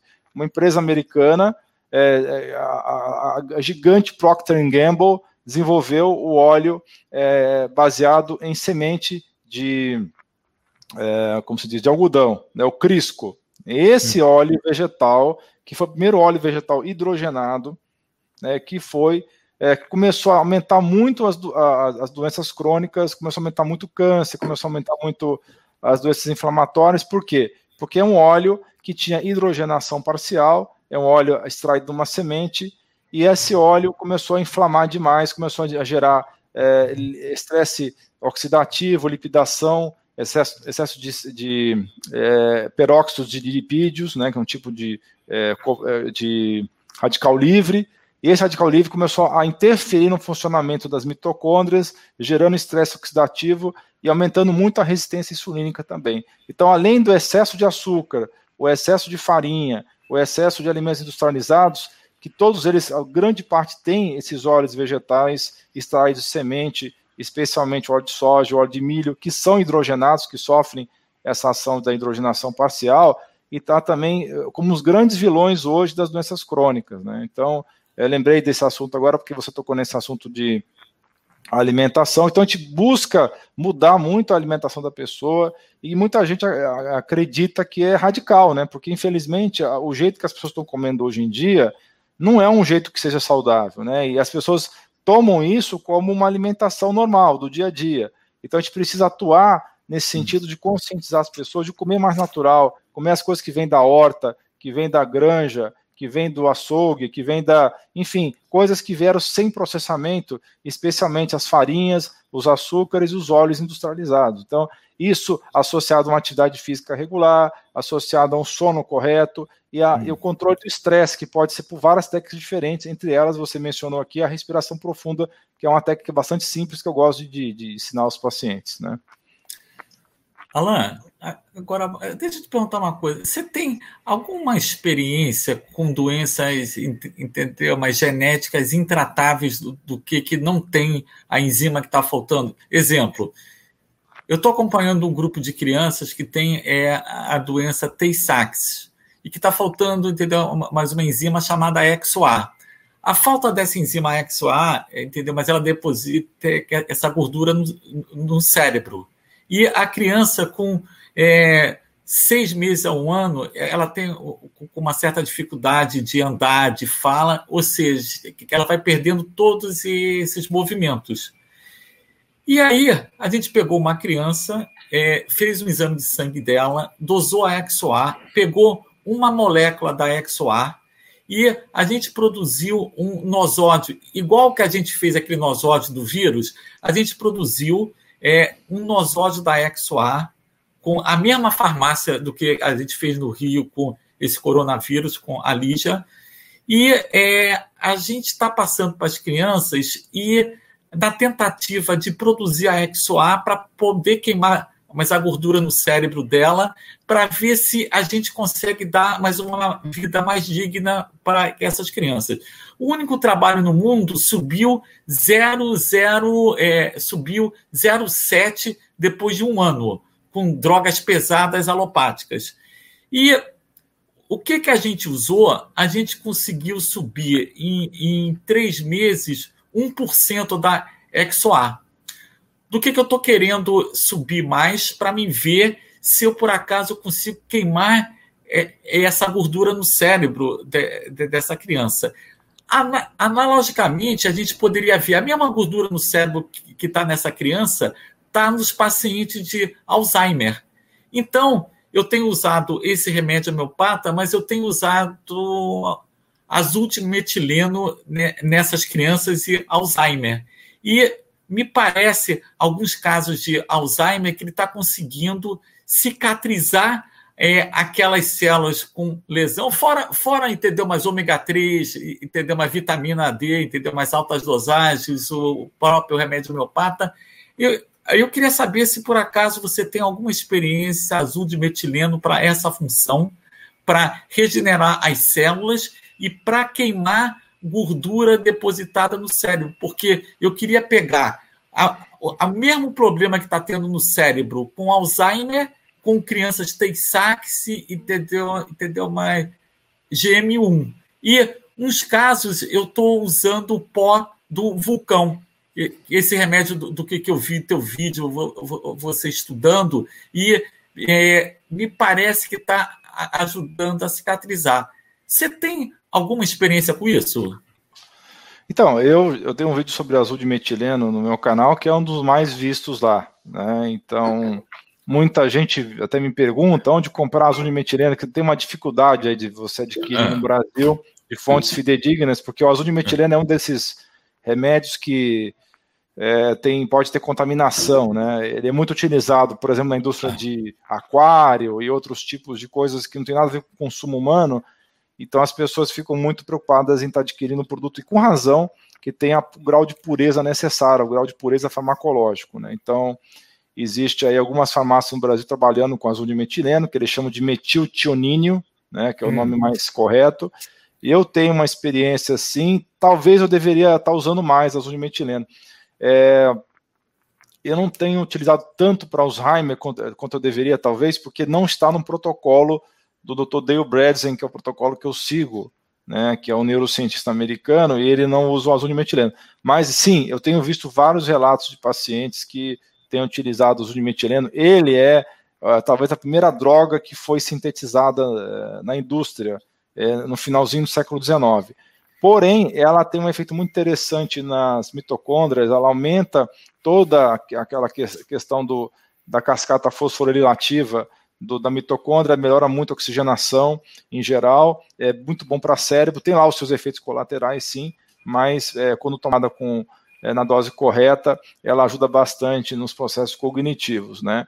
Mas eu preciso aumentar esse uso da, do azul dentro desses quadros neurodegenerativos para até te passar uma informação mais fidedigna é, em relação ao que seria o esperado. Mas eu acho que deveria iniciar sim usar o azul de metileno é, começando com doses baixas e aumentando aos poucos, né? É, algumas pessoas relatam que ficam meio é, ansiosas com azul de metileno, quando tomam azul de metileno ficam se sentindo meio agitadas, assim, como se tivesse tomado café, e sentem até um pouco de dor de cabeça, né? Mas é fora esse tipo de efeito colateral, eu não tenho observado é, maiores efeitos colaterais com azul de metileno, não. Mas eu acho que seria sim uma ferramenta interessante para você colocar no arsenal aí desses. É uma doença muito grave, né? Está sendo é. muito está é, tá sendo muito, entre aspas, macho para pegar isso daí, né? Porque é uma doença genética muito grave, né? Eu, praticamente, não tenho experiência com Tay-Sachs. Eu não tenho hum. essa experiência. Tá. Alan, e, e aí você tem experiência com ele azul de metileno para as crianças autistas? É, eu tenho uma em casa, né? Eu tenho um filho é. autista, né? Então, é, é, tenho uma, uma certa experiência, sim. É, eu, tô, eu, tô, eu não, não chego a usar muito para criança, porque os pais, em geral, são é, muito são mais desconfiados que o paciente em comum, né? É, é. Eles são mais, é, eles têm mais, é, digamos assim, restrições, né? Então eu não tenho tanta eu não uso tanto a azumetilano para autista, não, mas os, os, casos que eu utilizei, eu tive bom resultado, sim. Né? Tá, e, e, é, e essa experiência tua com autismo, como é que tá o follow-up, Alain? Então, eu não trato muito autista, na, é, por ah. que pareça. Sou pai de um autista, mas não tem, ah. por que pareça, eu não tenho tratado é, autista na clínica com frequência, não. Eu tenho tratado mais crianças com TDAH do que, do que com autismo, né? Mas os casos de autismo que eu tenho acompanhado, graças a Deus, que você. O autismo tem uma situação que é fundamental você corrigir o intestino do autista, né? Porque as evidências mostram que o autismo é uma doença autoimune cerebral. Apesar de que isso não está escrito é, textualmente no, nos livros textos, né? Mas a, os estudos recentes mostram que existe uma infiltração de células de defesa no, no cérebro da criança autista. Então é muito importante corrigir a barreira intestinal o leak gut, né, o intestino que ah. vaza, o intestino excessivamente permeável. Então, é, um, é uma questão muito importante no autismo isso daí. Então, a gente tenta corrigir o máximo possível esse leak gut e também é, dar os minerais, os, as vitaminas, os, as substâncias que essa criança precisa para se recuperar e muitas vezes usar os fitoterápicos em, que ajudam a acalmar a criança. Tem muitas crianças autistas que são muito agitadas, então você usa os fitoterápicos para atuar nesse sentido. E a gente sabe que tem aí múltiplas abordagens, é muito complexo também o tratamento do autismo, muitas visões diferentes, né? Então, essa seria a base do meu tratamento. Eu acho que a primeira coisa que tem que fazer é corrigir o intestino e corrigir a vitamina D. Esses são os dois principais é, passos aí para tratar o autismo. Alan, e e a tua experiência ela corrigindo intestino, tanto no autismo como, como a, nas doenças em gerais, excesso de peso, obesidade, hipertensão? Uma diabetes, ela, como é que é a, a sua experiência, ela, entendeu? Uma, vendo o, o segundo cérebro do corpo, o intestino? Ele tá, passa por tudo, né? Eu tenho uma preocupação é. muito grande de perguntar para as pessoas como é que é a saúde intestinal, porque a gente sabe que isso é bastante importante, né? Então tem que corrigir o intestino. Para a grande maioria das doenças crônicas, a base é o intestino, né? E ele é segundo cérebro, não só porque é uma questão assim de é, a, não, é, a quantidade de neurônios que tem no intestino realmente é a segunda maior concentração que existe no corpo, né? e a quantidade de neurônios que tem no, no, no intestino humano é equivalente ao, a neurônios no cérebro de um, do animal, de um cachorro, né? Então é muito importante você é, cuidar do microbioma intestinal, que é uma, também uma, uma parte bastante importante para fechar, fechar os problemas de excesso de permeabilidade, então se cuidar da flora, e para cuidar da flora intestinal, do microbioma, é importantíssimo mudar a dieta, né? Você comer uma dieta adequada para melhorar isso daí. E também é muito importante você tirar os agentes agressores que estão abrindo demais a barreira, que principalmente é agrotóxico, resíduo de plástico, é, excesso de, de, cortisol por conta de estresse e também o glúten e a caseína do leite. Então tem que cuidar dessas coisas todas, do microbioma, né, da, das fibras que a pessoa está ingerindo, que é, a, é, o, é o prebiótico que vai alimentar as bactérias, e também cuidar de tirar as substâncias tóxicas que vão estão interferindo nessa barreira intestinal. Uhum. Muito bem, Alan. Alan, eu, eu queria agradecer para você, entendeu? Mais o convite. É, adoro, entendeu? Mas adorei, entendeu? Mas conversar contigo. Sempre aprendo muito, tá? E eu aí queria convidar mais as pessoas que do que estiverem assistindo ainda, se por acaso assistir os vídeos teus, que é uma forma para a gente tentar melhorar mais a saúde da gente. Eu acho que é um complemento muito importante entender, entender com o tratamento homeopata.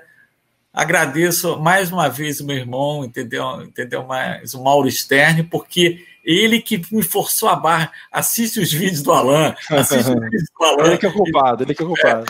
É, ele é o culpado, tá? É, então, é. eu queria agradecer esse prazer enorme de ter estado aqui contigo, tá? E... e... aprendi muita coisa hoje também, viu, Luiz? Obrigado por você ter apresentado isso daí. Você me, você me acendeu algumas coisas na minha cabeça aqui que eu vou.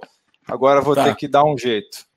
Alan, e, e hum. aí eu queria te convidar para você falar lá para o grupo de estudo meu do que, que a gente vai se reunir. Outro dia é outro tempo, entendeu? Mas quando você tiver um pouco mais calmo e tudo, tá? eu queria que você fizesse uma abordagem da tua, da tua medicina da saúde integrativa, tá? Para um grupo entendeu, de médicos homeopatas, que eu acho que o futuro, para a gente chegar no final da vida, com uma qualidade de vida, com menos doenças, tá? com menos câncer, com menos Alzheimer, tudo isso, eu acho que a junção do tratamento homeopata com uma medicina que você faz a funcional vai ser um complemento muito interessante, tá? Porque a gente entende o ser humano como um todo, mas eu posso chegar, entendeu, entendeu, numa casa pela porta da frente, pela porta dos fundos, ou pela janela. Eu chego dentro do corpo humano com várias abordagens totalmente diferentes, mas eu preciso entender do que, que ele está sofrendo, os exames físicos, os exames de imagem, todos os exames mostram para a gente como o ser humano sofre, tá? Então cabe a gente entender o que, que é um significado, entendeu? Uma isomocisteína alta, aquela, aquela ferritina alta, entendeu? E, e como é que a gente poderia alongar telômero para a gente ter uma, uma qualidade de vida melhor? Sem dúvida. Isso tudo que você falou aí são os grandes desafios que a gente tem no, no, no dia a dia, né?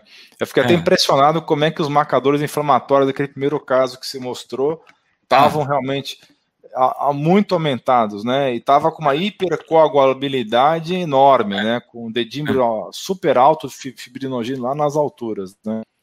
Uhum. E você conseguiu aí ajudar a tirar essa pessoa aí da quase morte, né? Parabéns aí pelo seu pela sua tá. abordagem. Parabéns. Alain, eram cinco casos parecidos com essa doença, todos marcadores altos, e cada um pelo o interior da pessoa, com seus medos, ansiedade, o horário da febre, as características, cada um tomou um remédio homeopata diferente, entendeu? Então, isso, isso que é a característica desse tratamento, tá, Alain? Bem interessante. É, eu até peço desculpa às pessoas que estão acompanhando a live, que a gente não conseguiu, não, deu tempo de responder as dúvidas, né? Até para é. não atrapalhar a exposição do Dr. Luiz. E também é. agora eu, eu fui pego de surpresa aí pela, pelo questionário do Dr. Luiz. Eu achei que eu ia responder umas duas perguntas aí. Ele empolgou e foi embora, e foi embora. Foi embora, então. Tá, então tá, tá valendo, tá valendo. Mas foi muito bom, viu? Foi muito boa essa troca que nós tivemos hoje aqui, viu, Luiz? Muito boa essa troca. É, vamos agendar mais, mais lives aí para a gente trocar mais informações. E eu estou à disposição, sim, do seu grupo lá. A gente pode estar tá fazendo uma exposição hum. lá, viu? Tá bom, então, Alain. Então, então tá, pessoal, tá, muito. Então tá bom. Vamos, obrigado, então. De nada. Vamos nos despedir, então. O doutor Luiz já está se despedindo aí. Pessoal, muito obrigado por ter acompanhado aí o, a, a nossa live. Né? Obrigado pela paciência, obrigado pela participação. Novamente, eu peço desculpas por não ter interagido tanto com vocês nessa live, mas tem algumas lives que são assim mesmo. A gente tem que dar mais atenção para o convidado, né? E, e também passar mais informações e deixar a interação no segundo plano. Mas eu prometo que na próxima live a gente vai responder mais dúvidas ao vivo, vai trocar, interagir mais com vocês. Mas ah, vocês tiveram brindados com excelente exposição do Dr. Luiz Sterne, e certamente eu acredito que vocês vão querer novamente que ele participe de outras lives, né? Muito obrigado a todos vocês, um grande abraço, um beijo no coração e até a próxima. Tchau, tchau. Tchau lá.